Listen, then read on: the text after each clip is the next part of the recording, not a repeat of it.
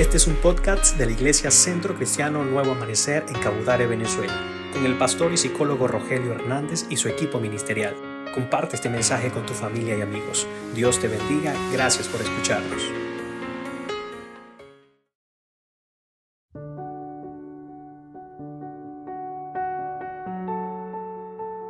Isaías capítulo 55 en la versión del lenguaje actual y escojo esta versión para leerla.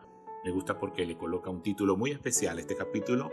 Hay una parte que dice que Dios es el que está hablando y una parte que el profeta también está refiriendo como sus propias palabras.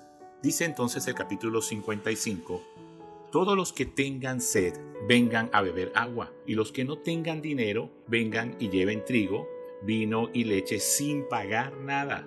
Óigame bien, y comerán una comida buena y deliciosa.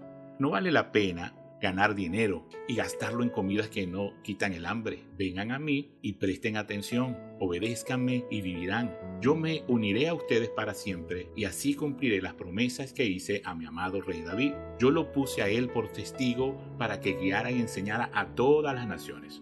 Pueblo de Israel, llamarás a pueblos que no conocías y ellos irán a ti corriendo, porque yo, tu Dios, te pondré sobre todas las naciones. Ahora vienen las palabras de Isaías cuando dice al escuchar la voz de Dios, ahora es el momento oportuno, busquen a Dios, llámenlo ahora que está cerca. Arrepiéntanse porque Dios está siempre dispuesto a perdonar. Él tiene compasión de ustedes. Que cambien los malvados su manera de pensar y que dejen su mala conducta. Dios dijo, yo no pienso como piensan ustedes ni actúo como ustedes actúan. Mis pensamientos y mis acciones están por encima de lo que ustedes piensan y hacen. Están más alto que los cielos. Les juro que es así. Dios sigue diciendo en los siguientes versículos, la lluvia y la nieve bajan del cielo y no vuelven a subir, sin antes mojar y alimentar la tierra, así es como brotan las semillas y el trigo que comemos. Lo mismo pasa con mi palabra, cuando sale de mis labios no vuelve a mí sin antes cumplir mis órdenes, sin antes hacer lo que yo quiero. Qué importante esta palabra del Señor. Cuando yo leía esto, inspirado en lo que quiero comentarles en este momento, es que nuestras mayores batallas, las batallas en la vida, las peleamos, las perdemos o las ganamos en nuestra mente. Son muchos de nuestros pensamientos con los que luchamos todos los días, día a día cuando los pensamientos de un día se caracterizan por ser pensamientos de temor, pensamientos de miedo, de derrota o fracaso, de impotencia o de frustración, pensamientos a los que llamamos catastróficos, nos van desgastando hasta vencernos muchas veces, van menguando todas nuestras fuerzas para poder luchar. Yo quiero preguntarte lo siguiente hoy, ¿estás peleando solo tus batallas en la mente? ¿Cómo podemos recuperar las fuerzas si los pensamientos negativos no se detienen, no parece que no se cansan y no nos dejan descansar, no nos dan tregua. ¿Qué armas nos quedan para defendernos o atacar a nuestros enemigos de la mente? ¿Estamos preparados? ¿Hemos sido entrenados en la vida para esta batalla en nuestra mente? Yo quiero que escuches esto. Los pensamientos preceden nuestras acciones. Si todo se quedara en nuestras mentes, tal vez tendríamos menos problemas Muchos hemos logrado contener nuestros pensamientos en nuestra mente por, mucho tiempo, pero llega el momento en que se convierten estos pensamientos en palabras, se convierten en acciones. Son buenas palabras y buenas acciones si los pensamientos son buenos. Son malas palabras y malas acciones si nuestros pensamientos son malos y terminamos heridos y terminamos hiriendo a otros. Terminamos cayendo en tentaciones, cometiendo errores, tomando malas decisiones de las cuales muchas veces nos arrepentimos pero nos hacen sentir culpables, nos hacen sentir derrotados. Y todo comenzó en nuestra mente con un pequeño pensamiento. Si los pensamientos preceden nuestras acciones y no nos va bien en la vida o no estamos conformes con estos resultados, ¿en qué estamos pensando? ¿En qué estás pensando? ¿Cómo te sientes con tus pensamientos? Si tus pensamientos son catastróficos, si tus pensamientos son tristes, si sus pensamientos son pensamientos de muerte, entonces estás pensando en que te enfermas, ves pasar una película por tu mente hasta morir, o piensas que otros se enferman y mueren y tú sufres por ello, hasta llegar a pensamientos suicidas, ¿sabes? Porque muchos suicidas han pensado todo esto, han pasado por todo este proceso hasta consumirlos y consumarlos. Estos pensamientos no te llevan a la muerte, de una vez. Estos pensamientos, si no te llevan a ese momento, van a mantenerte por mucho tiempo en una profunda depresión y eso no es lo que Dios quiere, que te mantengas en una profunda depresión y que llegues a la muerte producto de tus pensamientos. Martín Lutero dijo, no podemos evitar que las aves vuelen sobre nuestra cabeza, pero sí que hagan un nido en ella. Yo te pregunto, ¿qué tanto tiempo pasas en un pensamiento negativo para tu vida? ¿Hasta cuándo construirán nidos en tu cabeza para multiplicarse y crear pensamientos más grandes y destructivos. No debes luchar solo contra ellos, pues te vas a agotar y vas a fracasar nuevamente en el intento de pelear solo contra tus pensamientos. Joyce Meyer, una gran escritora y conferencista de libros como El campo de la batalla de la mente, dice, pensar como Dios piensa y decir lo que Dios dice le ayudará a avanzar en el desierto y comenzar a vivir en las promesas de Dios usted puede controlar su pensar con la ayuda de Dios. Mira, toda persona sin Dios está vacía. Toda persona sin Cristo Jesús tendrá sed en su alma, en su espíritu.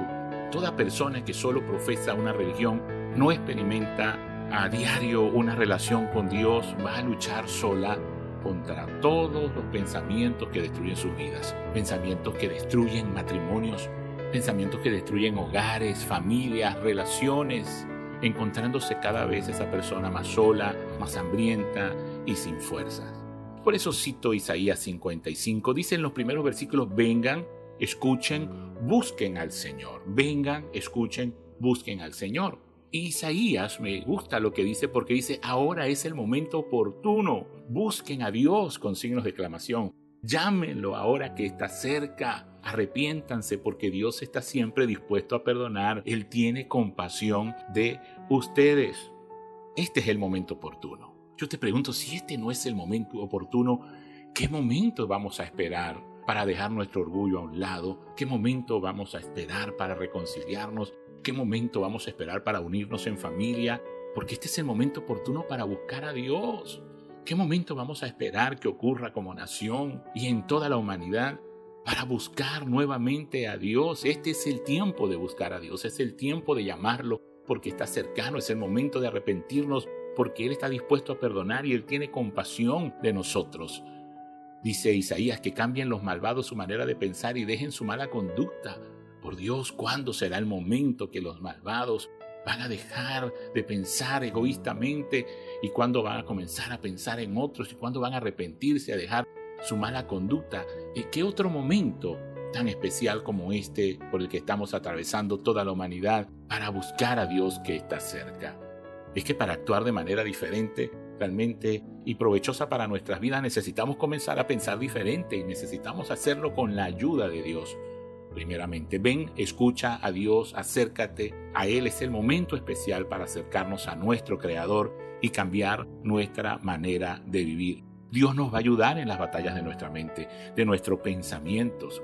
Quiero que también aprendas esto. Eh, hemos sido muy tercos y, lo puedas reconocer. Hemos sido tercos al querer que Dios encaje en nuestro molde, al querer que sus planes y sus propósitos se conformen a los nuestros.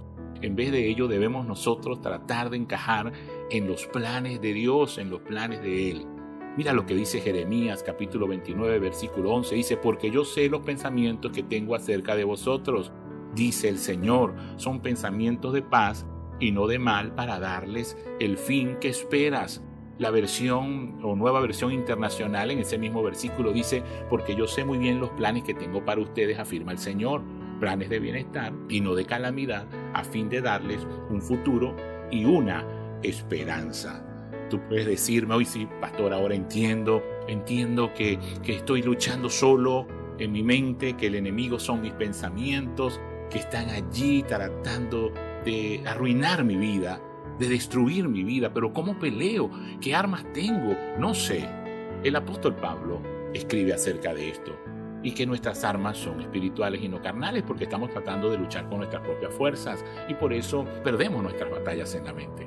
Dice el capítulo 10 de la segunda carta a los Corintios, porque las armas de nuestra milicia no son carnales sino poderosas en Dios para destrucción de fortalezas derribando argumentos y toda altivez que se levanta contra el conocimiento de Dios y llevando cautivo todo pensamiento a la obediencia a Cristo y estando prontos para castigar toda desobediencia cuando vuestra obediencia sea perfecta. Mira, las fortalezas de los malos pensamientos van a ser destruidas a través de llevar todo pensamiento cautivo a la obediencia a Cristo. No lo hacemos solo, necesitamos hacerlo con el poder de la fuerza que está en nosotros por medio del Espíritu Santo de Dios. Él nos consuela, Él nos da fortaleza, Él nos ayuda, Él nos puede guiar a toda verdad, pero necesitamos orar a Él, necesitamos orar a Dios para que su Espíritu Santo nos ayude a pelear nuestras batallas. Quiero referirte también lo que dice el apóstol Pablo en el capítulo 8 a la carta a los romanos. Esto es una proclama, es una declaración. Me encantan las palabras del apóstol Pablo cuando dice, ¿quién nos separará del amor de Cristo?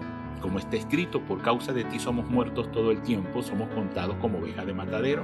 Antes, en todas estas cosas, somos más que vencedores por medio de aquel que nos amó, por lo cual estoy seguro de que ni la muerte, ni la vida, ni ángeles, ni principados, ni potestades, ni lo presente, ni lo porvenir, ni lo alto, ni lo profundo, ni ninguna otra cosa creada nos podrá separar del amor de Dios que es en Cristo Jesús, Señor nuestro.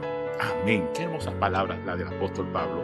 Y cómo declara esa verdad en su vida, que nada, nada va a separarlo, nada, ningún pensamiento va a poder quitar la palabra de Dios en su vida, las verdades de lo que Dios ha dicho en su corazón. Cuando en estos días, que tal vez le ha pasado a muchos de ustedes y quiero contarles como testimonio, anécdota, y fue lo que me inspiró a escribir estas palabras en una madrugada despierto y comienza las aves a volar sobre mi cabeza y a tener estos pensamientos, tal vez preocupado por alguna familia, preocupado por algunas personas, preocupado tal vez por las situaciones, por las noticias que escuchamos día a día. Comencé a pensar, oré por todo aquello, pero cuando quise conciliar el sueño no podía, seguían los pensamientos, seguían las aves. Yo creo que ya habían construido en un buen tiempo unos cuantos nidos y habían colocado allí sus huevos y estaban dispuestos a empollar pensamientos más difíciles y robarme la paz, el sueño, aún después de haber orado. Y llegó a mi mente, tengo que pensar algo bueno, tengo que pensar en algo diferente. Y recordé este versículo que dice, por lo demás, hermanos, todo lo que es verdadero, todo lo honesto, todo lo justo, todo lo puro, todo lo amable, todo lo que es de buen nombre, si hay virtud alguna, si hay algo digno de alabanza, en esto pensar. ¿En qué podemos pensar que tenga todos estos atributos, que sea verdadero, que sea justo, que sea puro, amable, que sea digno de alabanza? Mira, lo mejor en lo que podemos pensar es en la palabra de Dios, en sus promesas para con nosotros.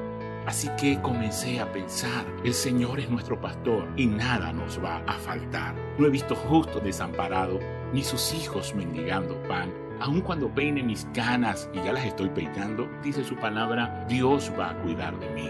El ángel del Señor acampa alrededor de los que le temen y los defiende. El que habita al abrigo del Altísimo mora bajo la sombra del Omnipotente. Ninguna arma forjada va a prosperar contra nosotros. Mayor es el que está en nosotros que el que está en el mundo. Y Dios está con nosotros como un poderoso gigante. Recuerdo que cité el Salmo 4, versículo 8, que dice, en paz me acostaré y asimismo dormiré, porque solo tú, Señor, me haces vivir confiado. Confiado en tus palabras, confiado en sus promesas, confiado en que Él tiene pensamientos buenos para mí, tiene planes mejores que los míos para darme un mejor futuro, para darme el futuro que estoy esperando.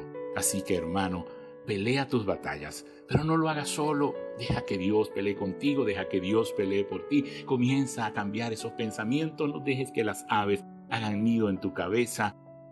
Di lo que Dios dice, piensa en lo que Dios piensa, piensa en sus promesas que no fallan, porque Dios ha estado contigo siempre. Te lo ha demostrado en el pasado, lo está demostrando en este presente, lo mostrará siempre en nuestras vidas. Es el tiempo de buscar a Dios y acercarnos a Él. Dios te bendiga.